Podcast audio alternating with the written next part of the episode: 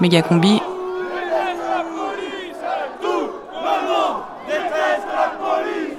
Rediffusion. Donc, je m'appelle Corinne, euh, j'ai 30 ans et j'enseigne euh, à Lyon en lycée professionnel. C'est à Lyon, donc au centre-ville, pas très loin d'ici, qui t'est arrivé une histoire assez folle il y a quelques mois?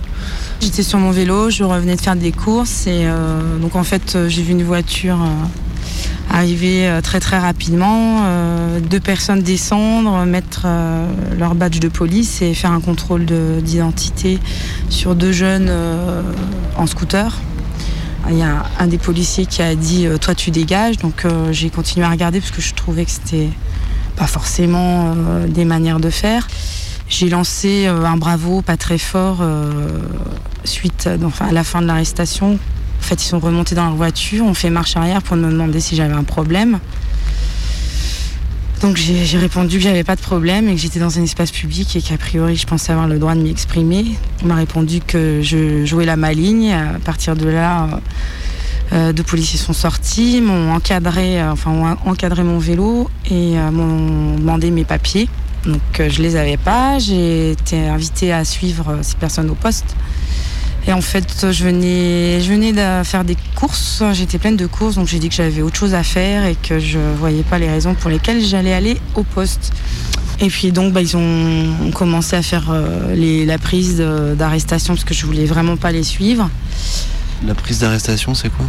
Bah, C'est euh, de mettre le bras euh, derrière le dos en tirant dessus, être jeté par terre, me noter. J'ai été ensuite emmenée au poste. Quand j'ai demandé comment on enlève les menottes, on m'a répondu euh, violemment qu'il fallait euh, que j'apprenne à me taire et qu'on allait me dresser. Donc je continuais à pleurer. Au poste, j'ai été posée euh, sur une chaise. Je suis tombée par terre parce que j'avais encore un sac qui pendouillait aux menottes, donc j'ai pas pu m'asseoir. J'étais un peu en état de choc en fait. Donc je suis restée dix bonnes minutes dans ce couloir. ces personnes sont repassées en m'humiliant, en me disant que j'étais euh, folle et qu'il fallait m'interner, que j'avais de l'herpès, enfin des choses pas très sympathiques. Et ensuite, je suis remontée, euh, j'ai été montée devant un commissaire, euh, enfin, ou quelqu'un pour écouter ma version des. Là, les, agents sont rués dans, le, dans la pièce pour dire que je les avais insultés de plein de noms d'oiseaux, ce que j'avais absolument pas dit.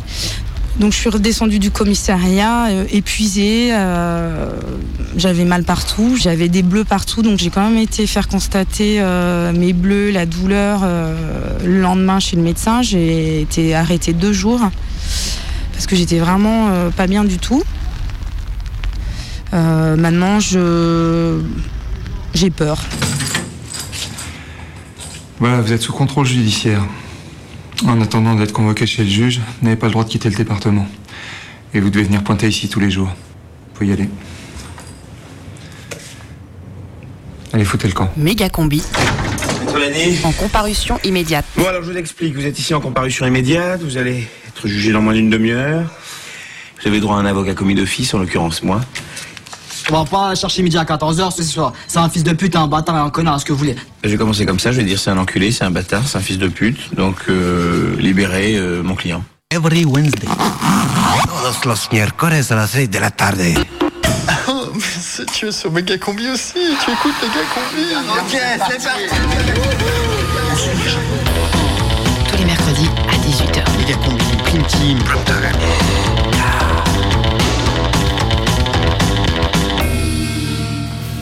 C'est euh, le prime time de Megacombi? Euh, Non, je crois que c'est la prime team de Megacombi, non?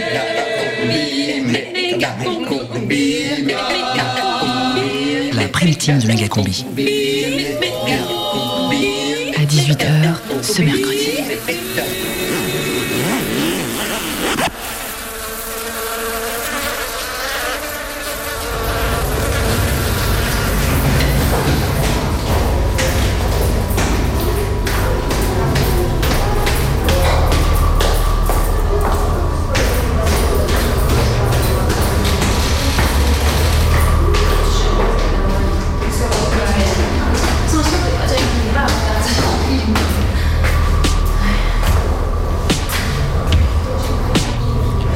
Décembre 2013, tribunal de grande instance de Lyon.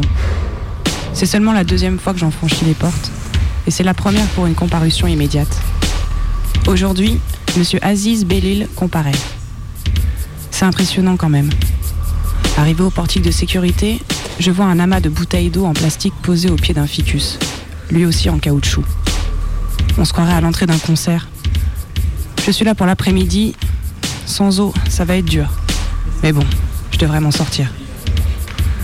L'homme à l'entrée va peut-être me demander mon billet. Ah non, c'est un flic. Il ouvre mon sac, en sort mon enregistreur.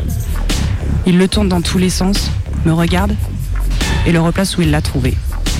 Bonne journée. Il a dû croire que je ne me déplaçais jamais sans mon GPS. Je me dirige doucement vers les toilettes. On ne sait jamais, je ne pourrais peut-être pas sortir quand je veux. On dirait les chiottes d'une boîte de nuit, des tacs partout, des chasses d'eau qui fuient, une lumière sur deux qui fonctionne, et bien sûr, rien pour sécher les mains. Je longe un grand couloir un peu sombre. On me dit que les comparutions immédiates, c'est tout au bout, au fond. La porte battante s'ouvre en aspirant l'air de l'intérieur. On se croirait à l'auditorium et au cinéma. Mais les analogies au divertissement s'arrêtent là. Je sais pas d'où ça vient, mais je sens que ce qui se passe à l'intérieur de cette salle est loin d'être marrant. Des policiers sont assis dans un box clos par des vitres. Ça ressemble à un bocal, un aquarium. Ils sont assis, attendent quelque chose, regardent leurs pieds. Quelques personnes sont déjà assises. Les bancs sont raides. Je remarque tout de suite que les fauteuils des avocats, juges et autres huissiers sont autrement plus rembourrés.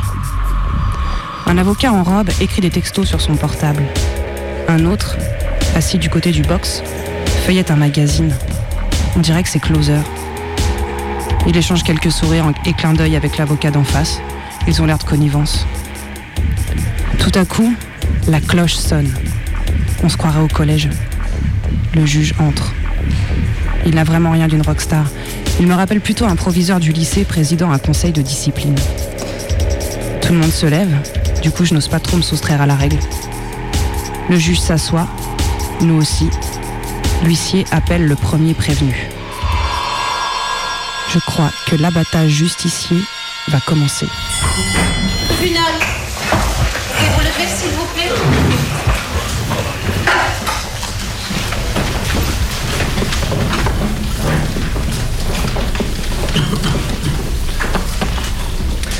Alors, monsieur Bellil Aziz, c'est bien vous qui êtes né le 3 mars 1966 à Vaux-en-Velin c'est ça, c'est ça. D'accord. Alors, rappelons un peu déjà qui vous êtes. Vous avez 47 ans, vous êtes séparé, un enfant sans profession. Où est-ce que vous logez? 12 rue de l'Église, monsieur le président. Mais ac- actuellement, là, j'étais à l'hôtel. Oui. Euh, D'accord. Donc, vous n'avez pas vraiment de domicile fixe? Si, si, j'ai un domicile fixe. 12 rue de l'Église. mais c'est chez vous fait, ça? Non, mais c'est chez vous. Vous êtes euh, locataire? Vous êtes euh, Non, je suis hébergé par mon frère. ah, hébergé par votre frère. D'accord. Bien, il apparaît en renseignement de personnalité que vous avez quelques problèmes d'alcool et que vous êtes sous soigne. méthadone depuis 1980, si j'ai En- bien vu. En fait, un peu plus tard, monsieur le président, de, dans les années 2000. Hmm, D'accord. Sur le plan du casier judiciaire, donc nous avons pas moins de 20 condamnations qui s'étalent entre le 8 décembre 1984 et le 21 janvier 2013. C'est un peu la table des matières du code pénal. hein. Euh, arrestation sous l'empire d'un état alcoolique, usage de faux en écriture privée, vol avec violence, dénonciation mensongère, recel, refus d'obtempérer, vol avec destruction ou dégradation, port d'armes prohibé de sixième catégorie, outrage, menace de mort, outrage de nouveau. Bon voilà. Donc euh, un casier judiciaire extrêmement chargé. Vous êtes poursuivi aujourd'hui pour deux séries de faits. D'abord, le 13 décembre 2013, la police est alertée par le gardien vigile de l'hôpital Saint-Joseph pour un roulotier en action. Les services de police interviennent et vous retrouvent donc un petit peu plus loin allongé au sol sur des cartons avec plusieurs sacs autour de vous contenant une multitude d'objets dont on n'explique pas la provenance. À l'analyse de ces objets, eh on s'aperçoit qu'ils proviennent de plusieurs vols à la roulotte qui sont commis le jour même dans différents véhicules. Donc un vol à la roulotte dans un véhicule Renault Kangoo, ce qui a valu votre interpellation, où là, il est volé une housse avec des CD dedans, un iPhone, des chargeurs. Et donc il y a dégradation du véhicule puisque le réflecteur est cassé. Voilà, ça c'est une première série de faits. Ensuite, on ajoute à ce dossier d'autres faits qui remontent au 2 décembre 2013. Vous êtes interpellé dans le cadre d'une escroquerie à l'hôtel Antoine qui est tenu par monsieur Julien. Il y a donc une note de 2487 euros et vous tentez de payer cet hôtel avec un chèque qui n'est ni rempli ni daté mais signé. En fait, ce chèque, il vient d'un chéquier dérobé à monsieur Amani. Donc on a le lien avec les vols d'un chéquier et divers objets mobiliers commis au préjudice d'un monsieur Amani et d'un monsieur Pralon. Et donc on vous retrouve en possession de ce chéquier avec lequel vous essayez de régler votre note d'hôtel. Voilà ce qui vous est reproché, monsieur. Au cours de l'enquête, vous n'avez reconnu que le vol à la roulotte dans le Renault Kangoo. Voilà. Bien, monsieur, qu'est-ce que vous dites au tribunal euh, aujourd'hui? Ben, Monsieur le Président, ce que, je dis tout simplement au départ, en fait la note était de 3000 euros. J'ai toujours payé mon séjour dans l'hôtel Antoine. hein. J'ai j'ai eu affaire à la réceptionniste qui a appelé Monsieur Julien, qui a bien voulu me faire confiance parce que j'ai laissé des garanties évidemment. J'ai laissé mon passeport en photocopie et puis un, un chèque notarial de solde de tout compte. Et c'est de là que- qu'est partie toute cette spirale, parce qu'au départ, je réglais, mais, suite à un différend avec mon conseiller financier de la caisse d'épargne, j'ai eu une clôture de compte. On me laissait le mois pour ouvrir un compte. À l'hôtel, ils ont été très sympathiques avec moi. Ils m'ont laissé des nuitées à crédit pour en arriver à 2400 euros. Au départ, c'était 3000, mais j'ai honoré les premières journées tant que j'ai pu. Mais monsieur Julien, dès qu'il a été mis au courant, ben, en fait, il m'a tout simplement dit au téléphone à la réception euh, Ce soir, vous dormirez pas là et qui garderait mes affaires. J'étais un peu acculé, je me suis dit mais comment je vais faire pour récupérer ce chèque qui est venu, euh, qui est vers chez Monsieur Julien pour ouvrir un compte Euh, Comment je vais faire pour l'honorer C'est lui qui a toutes mes affaires. Comment je vais arriver à tirer, tirer de monsieur, cette- monsieur, vous vous nous racontez des histoires là bien compliquées. J'ai vu effectivement dans la procédure cette histoire euh, de chèque de notaire. Euh, moi, ce que je vois quand même, c'est ceci. Hein, là, Non, en fait, c'est parce que le non, chèque, mais coup- attendez, c'est le chèque de Monsieur Amani et la déclaration de Monsieur Julien. Si vous voulez que je la lise, ça va vous rappeler des choses. Hein. Donc voilà, le 10 octobre 2013, Monsieur Bellil Aziz a loué une chambre dans notre hôtel. Le 2 décembre 2013, j'ai appris que M. Bellil ne payait plus sa chambre depuis le 3 novembre, invoquant le fait qu'il avait des soucis bancaires. J'ai immédiatement dit à cet individu de quitter les lieux. J'ai gardé les effets personnels de M. Bellil à l'hôtel comme garantie de paiement, en lui donnant comme consigne de se présenter ce jour afin de régler la somme due, à savoir 2487 euros. Monsieur Bellil s'est présenté ce matin et m'a donné un chèque du Crédit Agricole attaché au compte de Monsieur Amani Farid.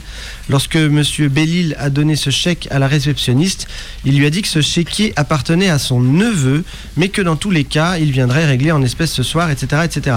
Bon, voilà, je continue pas. hein. Pour ces faits, ça me paraît quand même évident. Ce chèque n'est pas rempli, il est quand même daté, signé. Ah, Monsieur le Président, en fait, moi, ce que.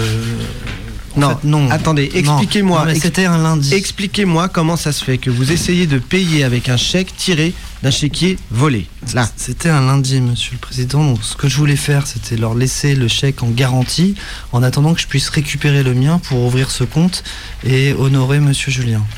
Mais monsieur Amani, c'est pas du tout votre neveu. Non, non, pas du tout. Mais alors pourquoi vous avez inventé cette histoire? Vous dites que vous l'avez trouvé par terre. Si ces temps-ci il pleuvait des chèques, on l'aurait tous remarqué. Hein. Non, mais je l'ai trouvé devant un véhicule fracturé. Je vous le dis honnêtement, monsieur le président. Oui, bien sûr. Euh, pff, vous pensez pas qu'il vaudrait mieux présenter au tribunal une histoire un peu plus plausible Non, hein je, je vous, le- je vous le dis honnêtement, ce véhicule, je ne l'ai pas touché. Au- Autant les autres, euh, j'ai à voir parce que justement j'étais acculé, il fallait que je trouve une solution, déjà pour moi et puis pour honorer l'hôtel. Si je peux récupérer ce chèque et le poser vite sur un compte, je peux les honorer dans les 10 jours. Au départ, la note était de 3000 euros. J'ai honoré ce que j'ai pu, et puis à un moment, ma carte bleue fonctionnait plus. donc, euh, En ce qui concerne les objets de monsieur Pralon Fabien, dont la voiture a été fracturée devant l'hôtel, je vais vous dire honnêtement, monsieur le président. Dites-nous, j'ai- dites-nous. Allez-y. À partir du moment où j'ai eu des difficultés à ouvrir ce compte, malgré ce chèque du, du notaire, il a fallu que je me débrouille, tout simplement. Voilà, donc vous êtes débrouillé en fracturant la voiture. Tout à fait, tout à Ah, fait. vous reconnaissez ça alors Tout à fait. Je, je le reconnais, tout à fait. Euh, Après, c'est pas une raison. Euh, malheureusement, j'ai, enfin, j'ai les moyens de pouvoir vivre normalement, mais mon chèque est du côté de Monsieur Mais Julien. attendez, ils viennent d'où vos moyens là? Puisque je lis, vous êtes sans profession. Parce que ma maman est décédée. Ouais. En fait, c'est un chèque notarial. Donc vous allez toucher un héritage. Tout à fait. Qui s'élève à combien l'héritage? Il s'élevait à 27 000 euros, mais avec ce que j'ai dépensé sur les hôtels, il reste 17 750 euros que monsieur euh, Julien a chez lui. Donc, euh, D'accord. De... D'accord. Alors, pour, pour, cerner bien les faits, hein, concernant le chèque de monsieur Amani, vous maintenez que vous l'avez trouvé par terre. Tout à fait. Il, était par concernant, terre, ramassé. concernant, s'il vous plaît, concernant les affaires, enfin les CD appartenant à monsieur Pralon, oui vous reconnaissez avoir fracturé sa voiture. Oui, oui, Bon, ensuite, concernant les trois autres vols roulottes qui sont commis quelques jours après, on a le Renault Kangoo. Je reconnais. Bon, voilà, là c'est le flag, hein. il y a le vigile de l'hôpital qui vous a vu, donc c'est difficile de faire autrement. Mais on a deux autres vols roulottes sur le plan, là c'est très parlant hein, ce qu'ont fait les policiers. Je me souviens, de toute façon, il n'y en avait pas 36 000 des voitures, hein. je me souviens, ils, oui. ils étaient sur ma route. Euh. Donc vous avez fait les trois véhicules Oui, oui, oui. Bon, on avance, parfait. Les choses sont assez claires. Vous reconnaissez les trois vols roulottes pour la série de faits du 13 décembre. Et pour le 2 décembre, le vol roulotte au préjudice de Monsieur Pralon le chèque de Monsieur Amani, bon là, vous l'avez trouvé par terre. J'ai trouvé qu'un chèque, hein. il n'y avait pas de chéquier. C'est comme une garantie que j'ai laissé ce chèque. Oui, oui, oui, oui, mais je vous rappelle que vous, pendant ce temps, vous racontez que c'est un chèque de garantie venant de votre neveu. Hein, mais euh. c'était pour les faire patienter, Monsieur le Président, pour qu'ils puissent me remettre le chèque notarial, pour que je puisse ouvrir un compte et honorer tout le monde. D'accord, d'accord, mais vous pensez pas que c'est un peu euh, suspect de dire que c'est un chèque de garantie sur le compte de votre neveu, alors qu'on sait que c'est un chèque provenant d'un client de l'hôtel? J'étais acculé, ça commençait à faire des notes assez conséquentes. Des nuitées à 61 euros, et puis il n'y avait pas d'autre hôtel, j'ai trouvé que celui-là. Mon compte avait été fermé, ma carte bleue fonctionnait plus. Bon, après c'est sûr que c'est pas une raison pour aller casser le premier véhicule dès qu'on a un souci. Mais bah, c'est-à-dire, qu'il y en a quatre hein, de casser le véhicule, monsieur. Alors quelle preuve on a là de votre fortune de 27 000 euros? J'ai fait photocopier le chèque à monsieur Julien. Il faut qu'il dise tout, hein. Bien entendu, avant que tout cela arrive, j'ai donné toutes les garanties à Monsieur Julien. J'ai aussi laissé mes médicaments parce que j'ai des problèmes cardiaques et ainsi que tous mes bagages. Il avait des garanties, c'est pour ça qu'ils m'ont fait crédit. Alors faut pas qu'ils disent non plus qu'il n'était pas au courant. Hein. Bien, est-ce que vous avez autre chose à ajouter, monsieur? Ce que je voudrais dire, monsieur le président, c'est que je regrette. Ah, vous, vous regrettez? Bien. Je regrette vraiment d'en être arrivé là. Je m'excuse auprès des victimes. Ce que j'aimerais, c'est honorer toutes ces victimes du préjudice que je leur ai causé. Ouais. Mais dites, vous pensez qu'avec 20 condamnations au casier judiciaire, monsieur, enfin, je peux enlever une ou deux mentions, hein, puisqu'il y a des rejets de confusion, des trucs comme ça, donc c'est pas 20, mettons 18 je voudrais savoir combien de fois vous vous êtes excusé. Les 18 fois, vous avez dit je m'excuse auprès des victimes et c'est la dernière fois. C'est ça votre système? Pas du tout. Je sais que tout ça joue pas en ma faveur, mais écoutez, aujourd'hui j'ai 50 ans, j'ai commencé ma vie en prison, j'ai pas envie de la finir en prison. J'aimerais qu'on me donne l'opportunité justement de me faire confiance. Oui, écoutez, ça fait 20 condamnations qu'on vous fait confiance plus ou moins, hein, quoi. Donc euh, voilà. Vous n'avez rien, rien, à rajouter, monsieur Monsieur le Président, j'aimerais juste pouvoir ouvrir un compte et déposer ce chèque pour pouvoir honorer les victimes à qui j'ai causé un préjudice. C'est tout ce que je souhaiterais. Bien. Est-ce qu'on peut passer aux réquisitions? Ah, le ministère public s'est assoupi. L'audience est suspendue.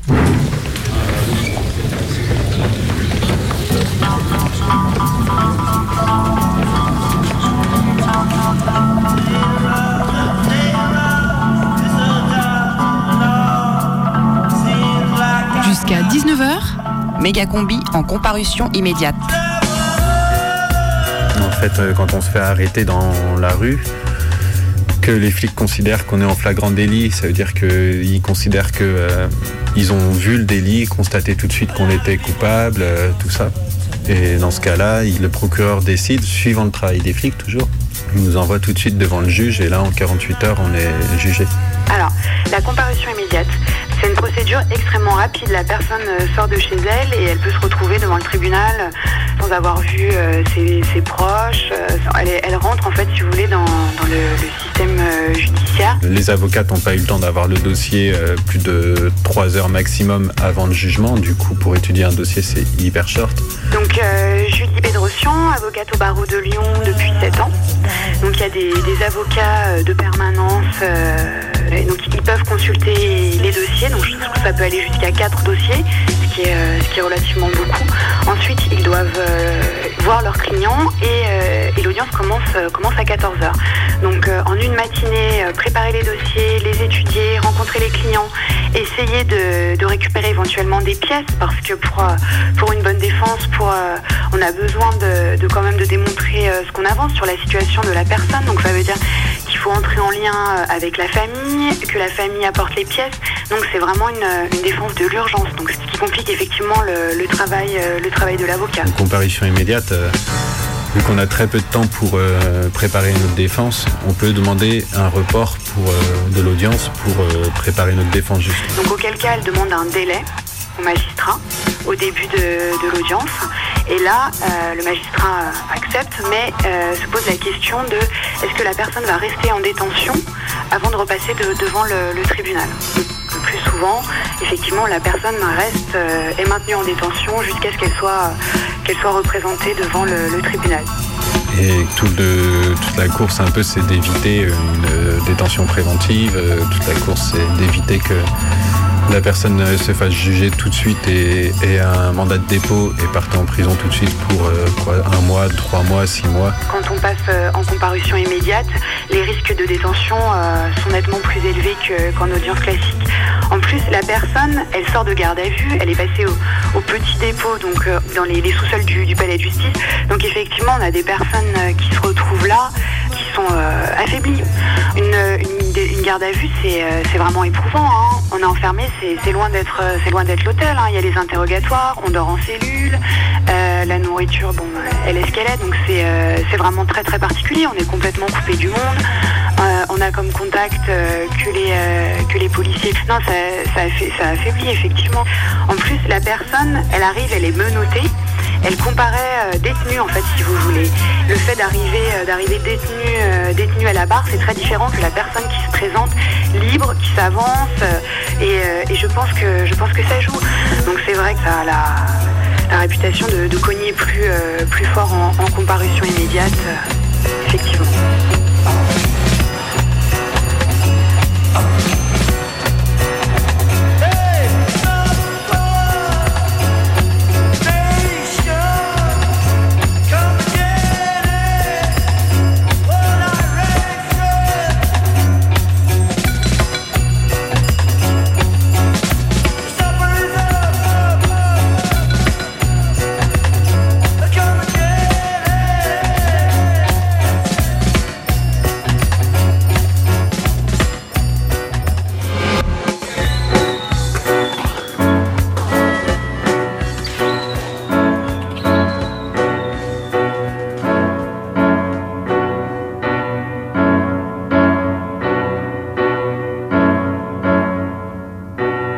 Vous êtes bien dans la salle des pas perdus et vous écoutez Méga Combi.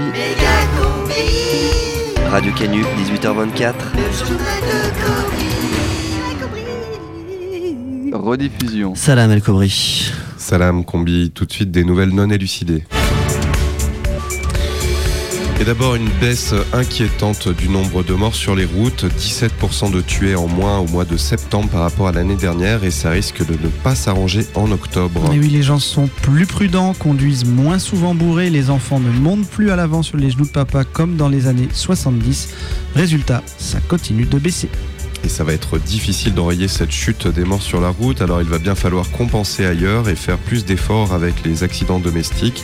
Puis une légère augmentation du nombre d'homicides serait aussi la bienvenue pour préserver de nombreux emplois. Le déminage est quasiment terminé dans les stations Vélov de l'agglomération. Il reste quand même quelques centaines de vélos piégés à désamorcer avant de réouvrir les stations. D'ici là, prenez le métro, méfiez-vous tout de même des heures de pointe où le risque d'attentat suicide est évidemment plus élevé. Et surtout sur la ligne D où ça devient très pénible. Complicité de détournement de fonds publics, recèle, l'étau se resserre autour de Claudine Guetno Satisfaction. Et oui, 210 000 euh, euros qui auraient été distribués par le ministère de l'Éducation, alors dirigé par Claudine Guetno Satisfaction, à des agents enseignants. La plupart du temps sous forme de primes, cet argent était évidemment vite dépensé par les enseignants euh, en tequila, prestations massage relaxant, cours de qigong, antidépresseurs. Et c'est d'ailleurs un saladier rempli de l'exomil qui a été saisi dans la salle des personnels du collège Virginia Woolf de No Way sur Azergue, où l'enseignant de SVT en poste fournissait depuis la rentrée.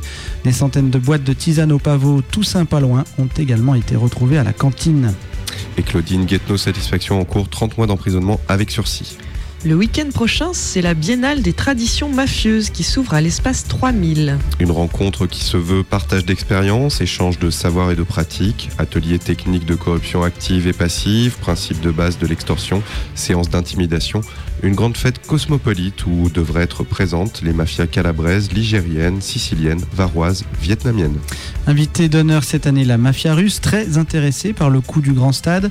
Gérard Collomb a d'ailleurs déclaré si les pop-off veulent mettre des billes, on est super preneur. La Biennale des Mafias, c'est jusqu'au 22 octobre. Pour toute entrée achetée, une place offerte pour le festival Lumière. Et puis, il nous a quittés. Et oui, le nouveau crieur du 6e arrondissement n'aura pas tenu une semaine. Son corps démembré a été retrouvé tôt ce matin dans l'enclos des gnous du parc de la Tête d'Or. C'est le troisième crieur assassiné cette année dans cet arrondissement sensible. Des meurtres inadmissibles, même si, selon certains riverains, c'est vrai qu'il criait vraiment très fort. On passe à la météo des planques. La météo des planques avec les pastilles pour la gorge Hola Quetal. Hola, ¿qué tal Cette nuit, le temps sera frais et légèrement pluvieux, alors si vous devez partir en planque, prévoyez un plaid et un petit foulard pour la gorge. Attention aux zones d'ombre dans la soirée, passage probable de suspects aux alentours de minuit. Le mystère devrait s'épaissir vers 2 heures du matin. Un brouillard de 4 sur l'échelle de Jiwachi devrait tomber. Attention, visibilité quasi nulle jusqu'à l'aube. C'était la météo des planques avec les pastilles pour la gorge Hola Quetal. Hola, ¿qué tal?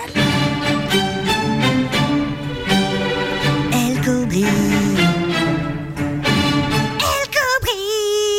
Voilà, c'est tout pour aujourd'hui. N'oubliez pas de vérifier l'alibi du colonel Moutarde. La prime team de Méga Combi. Tous les mercredis à 18h. Sur Canu. Don't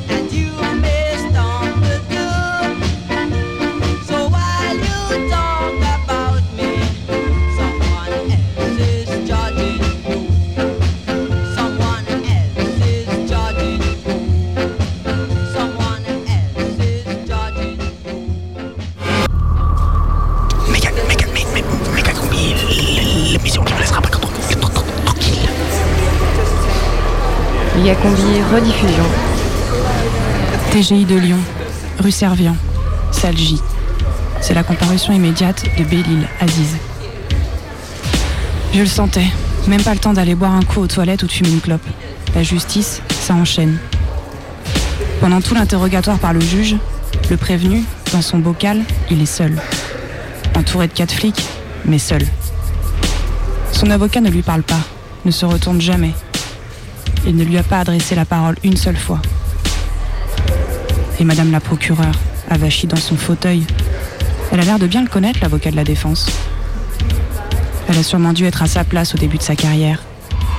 Mais maintenant, elle est tout là-haut, à côté du juge, sur l'estrade. Merci.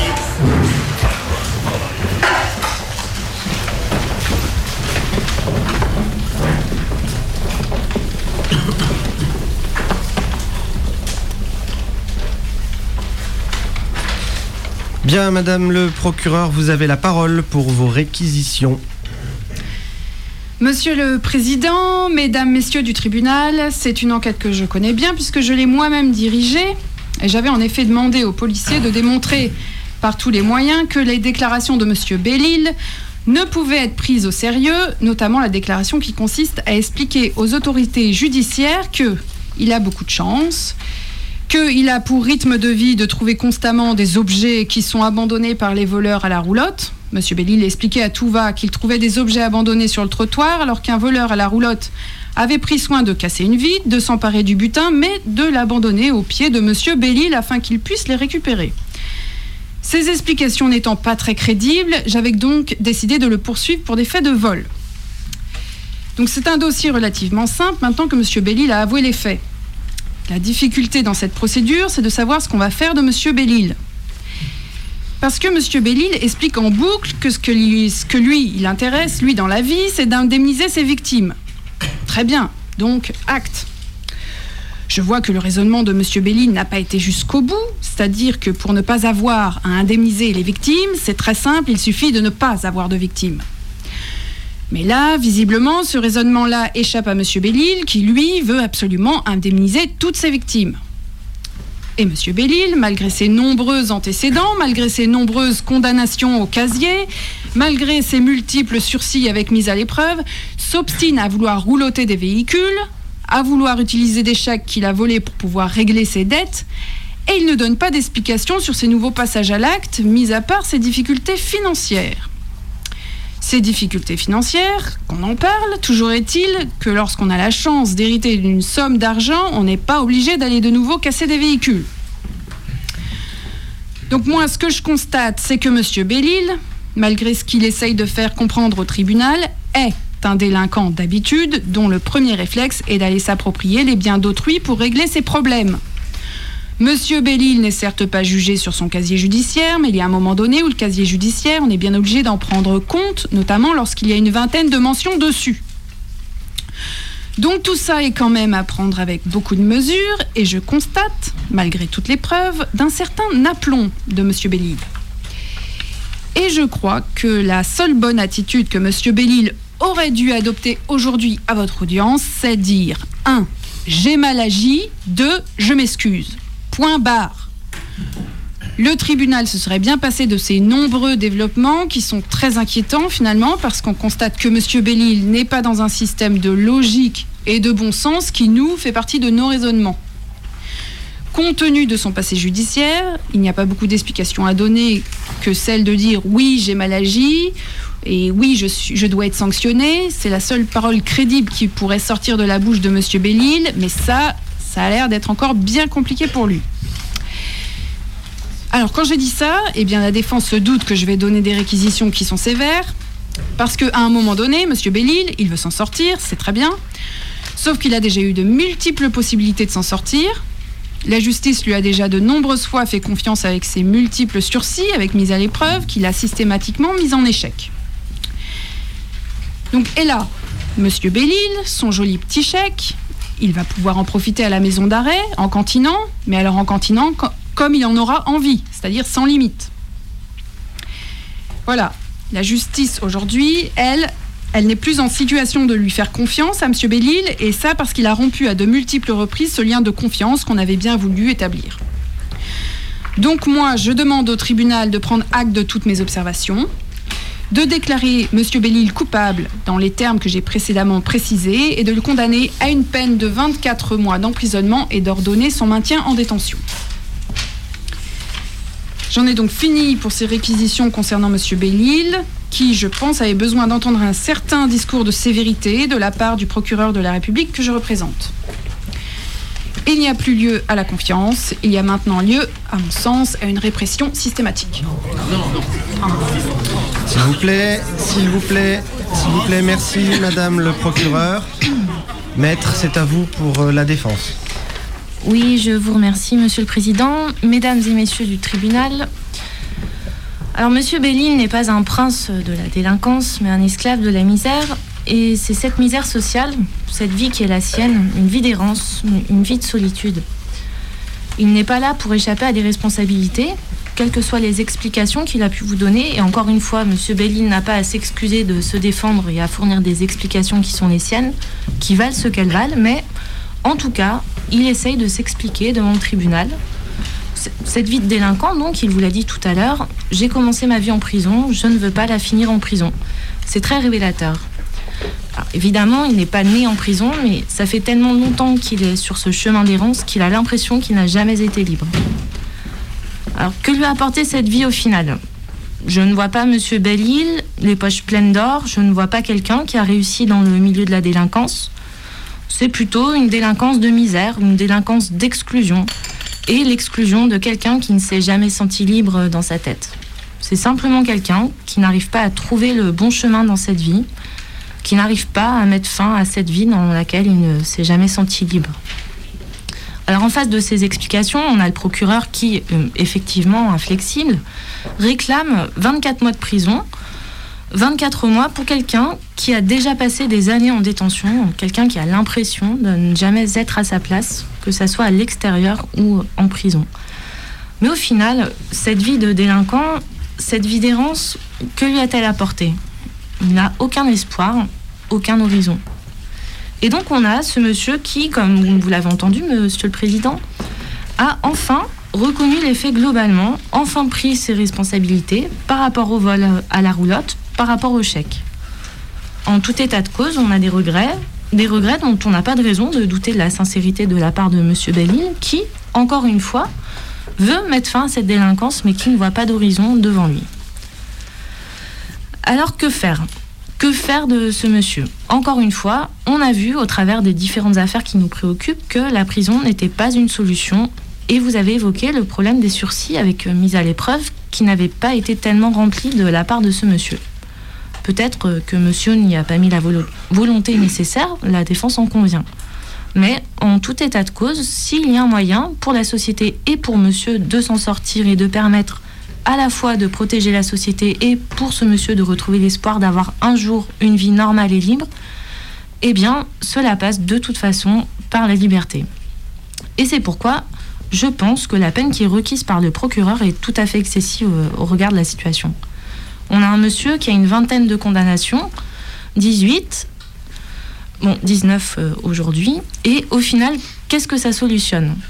On a aujourd'hui la possibilité d'indemniser les victimes avec ce chèque qu'il doit encaisser sur son compte. Je pense qu'il doit pouvoir retrouver la liberté le plus rapidement possible pour pouvoir, comme il l'a dit, indemniser les victimes et pour pouvoir enfin, peut-être, avoir l'espoir d'une vie libre et une vie, j'allais dire, comme tout le monde. Il a passé sa vie entre prison et solitude. Je pense qu'aujourd'hui, on peut lui donner peut-être une dernière chance. Il n'y en aura peut-être pas d'autres, je l'espère, mais en tout état de cause, il s'est exprimé, il a exprimé des regrets et il demande à la justice de bien vouloir lui accorder cette chance. Bien, merci maître. Levez-vous, monsieur Bellil. Avez-vous quelque chose à ajouter aux propos de votre avocat? Tout ce, que, tout ce que je voudrais, Monsieur le Président, c'est que vous me donniez une dernière chance, que vous soyez indulgent avec moi. Même si condamnation, condamnation il y a, euh, que je puisse vite, vite, vite payer et indemniser les victimes. D'accord. Ce que vous a dit Madame le procureur euh, n'est pas faux. hein. Le mieux, c'est de ne pas en faire hein, des victimes. Voilà, bien. Euh, le tribunal se retire pour délibérer. Jusqu'à 19h, Mégacombi en comparution immédiate. Mégacombi. Anti-répression, c'est un peu l'activité générale de, Interview. de témoins. Pas de justice, pas de paix. Témoins, partager des vécus de garde à vue quand des gens sortent de garde à vue, quand euh, des fois c'est quand même juste hyper dur euh, personnellement de sortir d'un 48 heures ou plus euh, où on se fait mettre des gros coups de pression. S'organiser aussi face à la justice, avoir des outils en commun, des avocats qui prennent pas trop cher, qui sont motivés. Partager aussi des outils juridiques entre nous pour pouvoir faire face à un procès et pas juste donner toutes les billes à l'avocate et que l'avocate après s'empare du dossier et que la personne qui est accusée ou qui porte plainte soit plus du tout actrice de ce qui se passe dans sa vie au moment du procès. Ensuite, euh, il s'agit aussi de euh, un peu relayer quand euh, des personnes se font hyper réprimées en prison, bah, en fait d'essayer de faire sortir leurs expériences, faire sortir sur Rébellion ou d'autres médias euh, qu'est-ce qui se passe pour elles, euh, comment elles s'en sortent, comment elles s'en sortent pas, euh, donner des nouvelles quoi. Témoin soutient tout le monde, même les innocents. Pas de justice, pas de paix. Témoin soutient tout Pas le de monde, même les justice, pas de paix. Pas de justice, pas de paix. Au sein de témoins, il y a l'outil caisse de solidarité qui est de la mise en commun d'argent qui permet de payer des avocates ou des frais de justice quand euh, les personnes euh, soit sont pas éligibles à l'ex juridictionnel, soit peuvent pas payer les frais de justice qu'il y a à côté. Ça se concrétise par euh, des contacts avec la famille, faire des relais avec l'avocate, faire euh, aussi, si la personne n'a pas d'argent, lui donner de l'argent en prison, faire des mandats tous les mois. En prison, il y a besoin de jusqu'à 150 euros par mois euh, pour avoir un minimum vital euh, pour euh, bouffer, pour se laver. Et il y a plein de familles pour qui c'est pas possible de donner de l'argent tous les mois. Du coup, ben, le fait que euh, il y a une assoce qui vienne en aide et qui s'occupe euh, du minimum vital pour euh, le proche détenu, ben, ça aide. Quand les proches viennent voir ou quand des personnes euh, étaient sur place au moment de l'arrestation, par exemple, il y a assez du monde qui va aux comparitions immédiates aussi. Du coup, quand euh, on rencontre des familles là-bas, quand on rencontre des proches, quand les personnes sont incarcérées et que l'affaire elle, paraît évidemment euh, comme euh, relevant de l'activité de la sauce, ben, on peut leur proposer quoi. Après, dans beaucoup de villes aussi, c'est vraiment réservé aux actions militantes, aux actions politiques, aux arrestations en manif. À Lyon, il y a ce truc-là de considérer que si les personnes, euh, par exemple, euh, font un outrage ou euh, font un refus de fichage ADN et machin, et n'ont pas un discours politique hyper clair ou sont pas connus dans le milieu militant, mais en fait, leur action, elle est politique quand même. Et que du coup, on va pas faire le tri entre combien de fois tu as mis les pieds dans le squat des cinq dernières années. c'est pas grave si elle a pas un discours anarchiste cadré derrière, quoi. Enfin, Mm. on s'en fout un peu. Après, dans, même dans le milieu euh, militant ou dans le milieu euh, graphe et tout, euh, il y a des petits trucs, juste on n'y pense pas tout le temps, mais des personnes qui se font serrer pour coller un autocollant et puis hop, ça coûte 90 euros. Puis les gens, ils hallucinent, quoi. Il y a tout le problème de quand on est victime de violences policières. Si les flics trouvent euh, quelques ITT à prendre euh, parce que euh, soit ils ont pris un coup, soit ils se sont pété le doigt en fracassant la personne, ben ils vont les, les flics ils vont porter plainte, se porter partie civile et tout ça. Il y a un certain nombre de flics à Lyon pour qui ça doit être un deuxième revenu ce truc-là, parce que à chaque fois ils chopent 200, 300 balles quoi. Et toute la question, ben, c'est comme est-ce que faire le mort et euh, juste attendre que le temps se passe et euh, payer ce qu'il y a à payer point barre ou euh, pas se laisser abattre, porter plainte euh, soi-même euh, contre les flics euh, avec euh, une chance sur 100 que euh, la plainte soit instruite, euh, pareil une chance sur 100 que ça passe devant un tribunal, que les flics soient condamnés un jour. Mais en, en revanche, ben, si la personne elle veut porter plainte, ben, qu'elle le fasse quoi. Et puis euh, témoin euh, suivra. Après, euh, quand euh, une assoce elle soutient une personne qui porte plainte contre les flics, ben il faut euh, prévenir la personne de ça va être quoi, quelles peuvent être les conséquences. Et là, ça va euh, de trucs euh, anodins ou de trucs euh, hyper trash, quoi, de faire des perquisitions sans aucune raison à 6 heures du matin, tous les trois mois pendant un an, tirer des coups de pistolet à grenaille sur les vitres et puis péter les vitres régulièrement de la personne. Les flics qui vont être capables aussi euh, de nous impliquer dans n'importe quelle affaire euh, qui leur passe sous la main, où ils n'ont pas de coupable évident ou machin. Ça peut se traduire par de la prison préventive en fait. Il y en a, il y en a de temps en temps des plaintes contre les flics. Après, moi, je sais pas, j'ai jamais vu un flic condamné suite à des plaintes contre les flics, en fait. Ben, même quand ça fait 5 ans qu'on fait de l'anti-rep, ben, les procédures, elles durent tout le temps plus que 5 ans. Et il y a des procès qui arrivent, mais il n'y a rien de terminé. Et il y en a aussi qui ont été terminés vite fait. Enfin, ça, il y en a plein qui ont été terminés vite fait. euh, classer la plainte, euh, les flics, en fait, qui font croire qu'ils prennent la plainte, mais non. Les procureurs qui classent la plainte. euh, voilà, des trucs qui se perdent euh, au niveau de l'instruction. On n'entend plus parler. Témoins soutient tout le monde, même les innocents. Voici les cadavres que la police ne veut pas voir Dissimulés au soir sous la pénombre d'un dépotoir Un sacré beau paquet de dépouilles empilées Ça fait des monceaux de têtes renversées Les yeux et la bouche en cendres Ça coule de grandes flaques rouges Hérissées de mains crispées qui cherchent encore à comprendre. Mais pas de lueur pour les cafards A répondu l'ordre. Et le sang sèche et vire au noir À l'abri des mémoires. Dans le silence qu'il faut croire Complice des gyrophares. Des porcs armés aux trousses qui d'une balle plongent la course. Dans le caniveau du non-lieu Où un juge nettoie les lieux et sans bruit, sans cri. Se referme alors un de ces casiers métalliques de l'oubli Du déni, l'infamie. En robe de magistrat La sainte loi, le droit bourgeois sur le front des victimes d'État Distribue les crachats. Une rumeur provient du bas, échappe au brouhaha. On entend alors clamer pas de justice, pas de paix. Pas de justice, pas de paix. Pas de justice, pas de paix. Méga combi, rediffusion. Il a arrêté de casser des cailloux et il a traversé les cloisons pour venir nous présenter sa chronique. C'est Frib, à son Fribs Bay.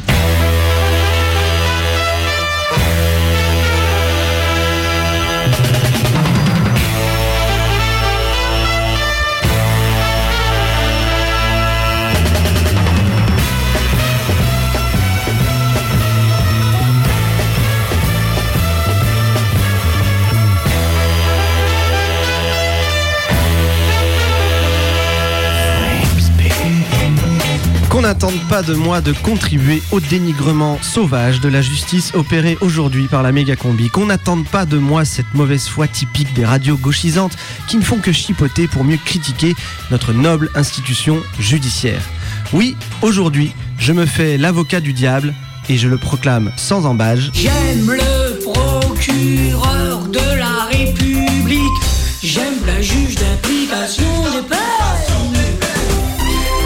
N'êtes-vous pas sensible, vous aussi, au charme de la robe rouge du procureur N'êtes-vous pas sensible à l'attitude dédaigneuse, méprisante et agressive de celui ou celle qui représente le ministère public Ça ne vous fait donc pas vibrer, vous, un procureur juché sur son estrade qui harangue les jurés de sa diatribe?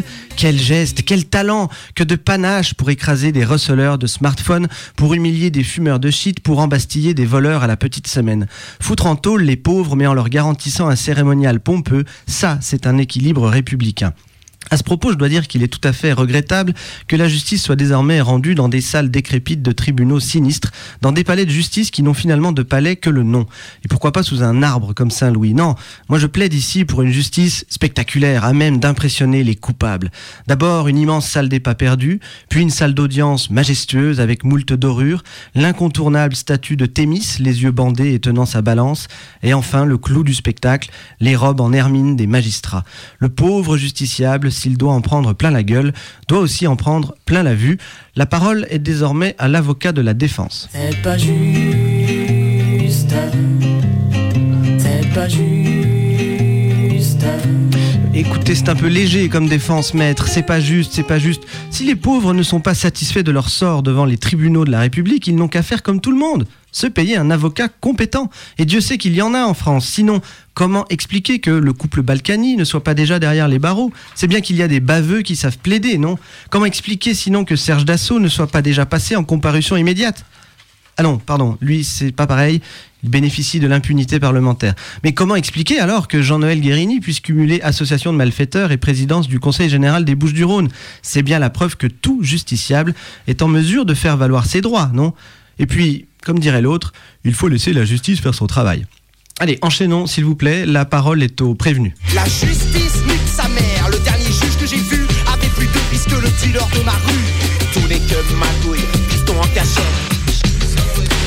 Attention, jeune homme, outrage à magistrat, ça peut vous coûter très cher. Qu'est-ce que vous insinuez là Que la justice s'exerce à deux vitesses? C'est faux.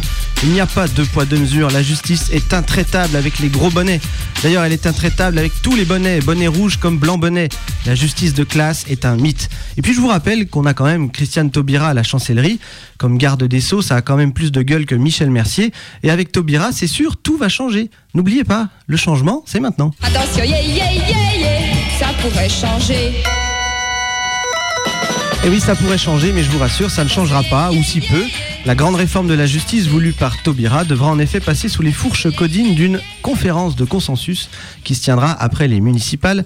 Et vu les divergences idéologiques sur les questions de sécurité et de justice, il n'est pas insensé de croire que ce consensus ne pourra qu'être mou. Ce n'est donc pas demain la veille que les tribunaux seront autre chose que des ascenseurs pour le cachot. Enfermez-les tous, Dieu reconnaîtra les siens. Voilà un projet de société fédérateur pour notre pays aigri et rabougri. Peine plancher et prison Bouygues, c'est le nouveau taux l'emploi qui fait baisser le chômage. En zonzon, les pauvres. Taubira a d'ores et déjà perdu le consensus. Il est sur le traitement carcéral de la misère. Madame la ministre, c'est peine perdue. La France est un pays de flics, à chaque coin de rue, il y en a 100. Père Ben 1, Père Ben 2 et Emmanuel Valls à 3 temps. C'est la sale temps, reine des emmerdements. C'est la vie, c'est la vie, c'est la vie d'aujourd'hui. C'est la valse à sale temps, des enfants du paradis. On y va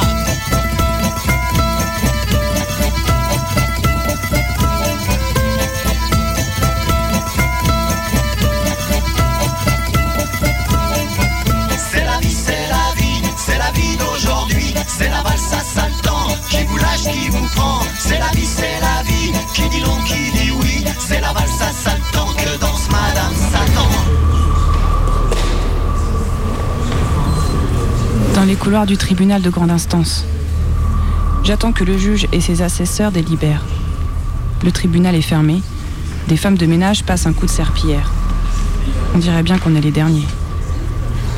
Du coup, je réfléchis en attendant. Délibérer. C'est pas un mot qu'on utilise souvent, ça. Mais si on réfléchit bien, Délibéré. Le préfixe dé, ça veut dire privé de, non? Délibéré. Tribunal. Lever, s'il vous plaît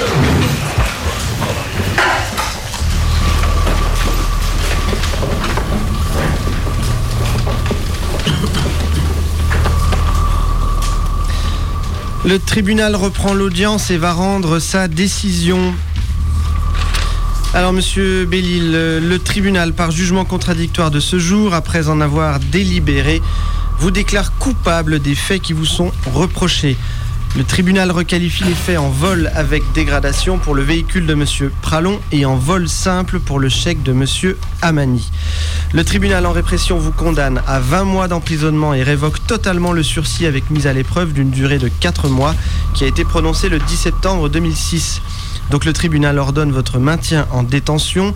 Le tribunal reçoit la constitution de partie civile de l'hôtel Antoine et vous condamne à l'indemniser à hauteur du reliquat du montant de votre facture, soit 2487 euros. Voilà, monsieur.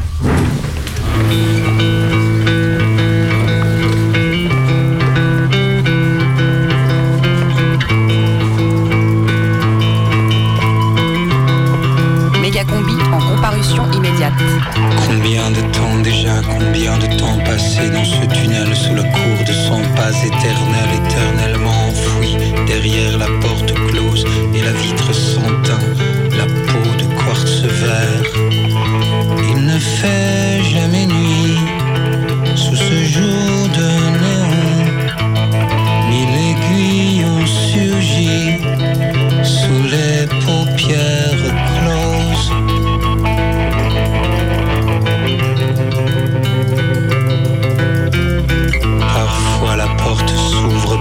faire tourner ton fantôme sur lui-même sous un ciel barbelé, quartier de sol glacé de haute sécurité. Ce soir, les chiens ninjas hurleront au sous-sol. Je sais qu'il faut se taire, au loin le tonnerre gronde, éradiqué du monde, évincé de la terre.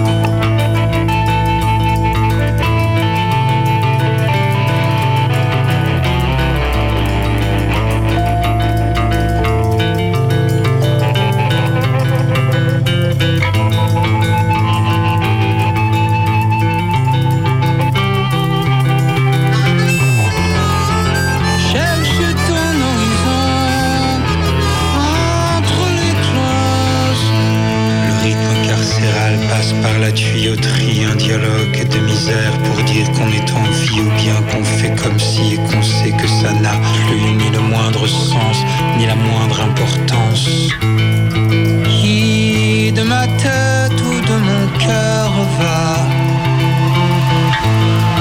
imploser comme une étoile.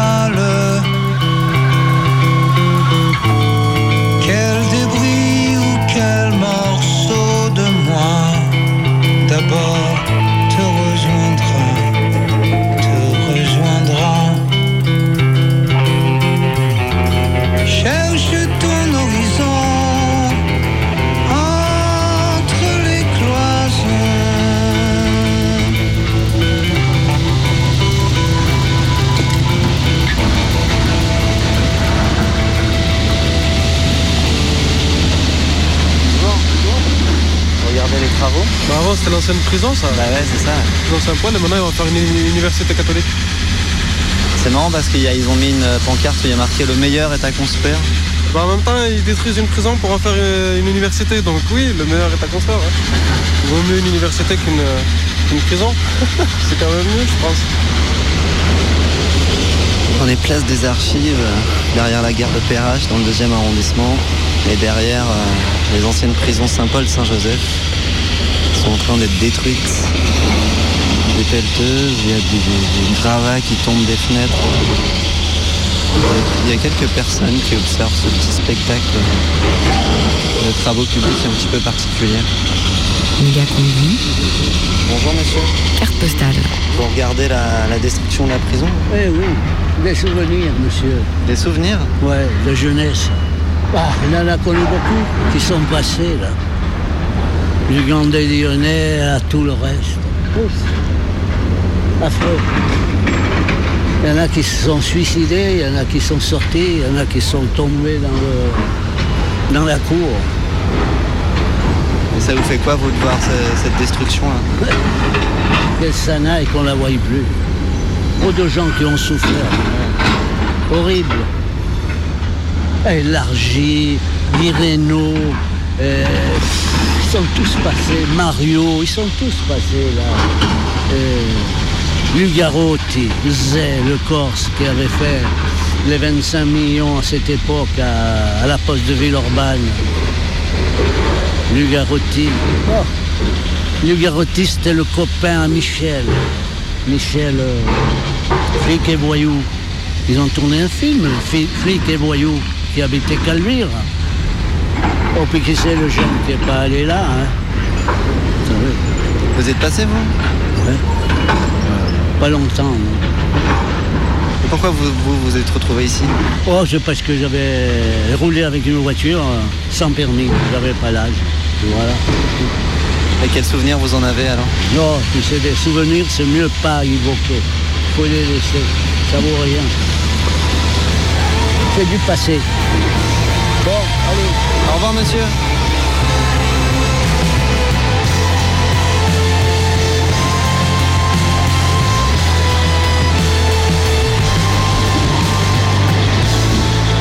Non, c'est des souvenirs, c'est mieux pas évoquer. Faut les laisser. Ça vaut rien. C'est du passé.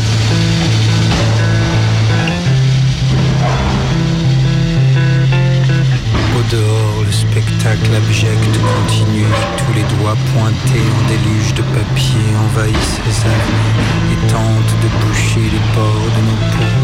Prière pour que jamais il n'y arrive tout à fait. Cherche ton horizon. Traverse les cloisons.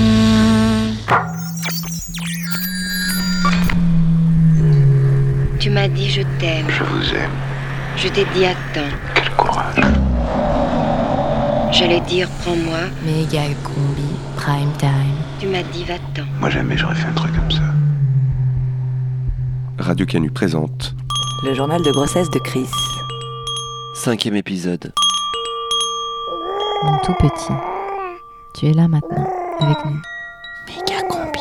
Tu sais, notre histoire, c'est une longue histoire. Nos petites histoires. Ce matin-là, nos yeux étaient rivés à l'écran. C'est toi qu'on découvrait, sautillant, avec tes petits doigts tendus. Tu nous saluais pour la première fois. À chaque échographie, j'avais l'impression de communiquer avec une autre planète.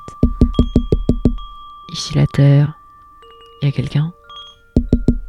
Répondez, ta planète? Une petite bulle d'eau. Un soir, je t'ai senti bouger pour la première fois. Je me suis d'abord demandé si c'était pas mes intestins. Mais non, c'était toi. Une sensation d'écume intérieure. L'écran nous dévoilait ton univers.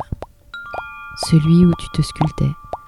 Où chaque petite cellule venait se mettre en place et se préparer à vivre. Plus tard, les petites bulles se sont transformées en vagues, puis en mouvement et en crise de hockey. Comment font les petits poissons pour nager quand ils ont le hockey J'essayais d'imaginer comment tu étais là-dedans. Tes membres s'étiraient, passaient, cognaient contre la paroi, transformaient mon ventre en onde. Et au fait, comment font les petits poissons pour sortir de leur bulle? À suivre. Méga combi, c'est fini. C'est fini. C'est fini. La prochaine méga combi, c'est mercredi. C'est fini. Méga combi, c'est fini. La Prochaine méga combi, c'est mercredi. Méga combi, c'est fini. c'est fini. C'est fini. Méga combi, C'est fini. Dans un instant, c'est les infos. Prochaine méga combi. C'est mercredi. Méga combi, C'est fini. c'est fini. La prochaine méga combi, La prochaine méga combi, c'est mercredi. C'est mercredi. Dans un instant, c'est les infos. La prochaine méga combi, c'est mercredi.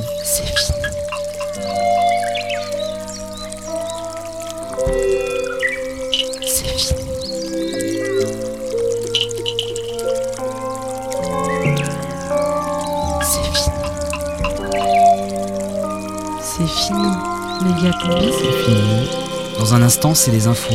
Prochaine méga combi. C'est mercredi. C'est mercredi. Dans un instant, c'est les infos. La prochaine méga combi, c'est mercredi. C'est fini. À 18h, à mercredi. C'est fini. La prochaine méga combi, c'est mercredi. C'est fini. À mercredi. Sur Radio Canu.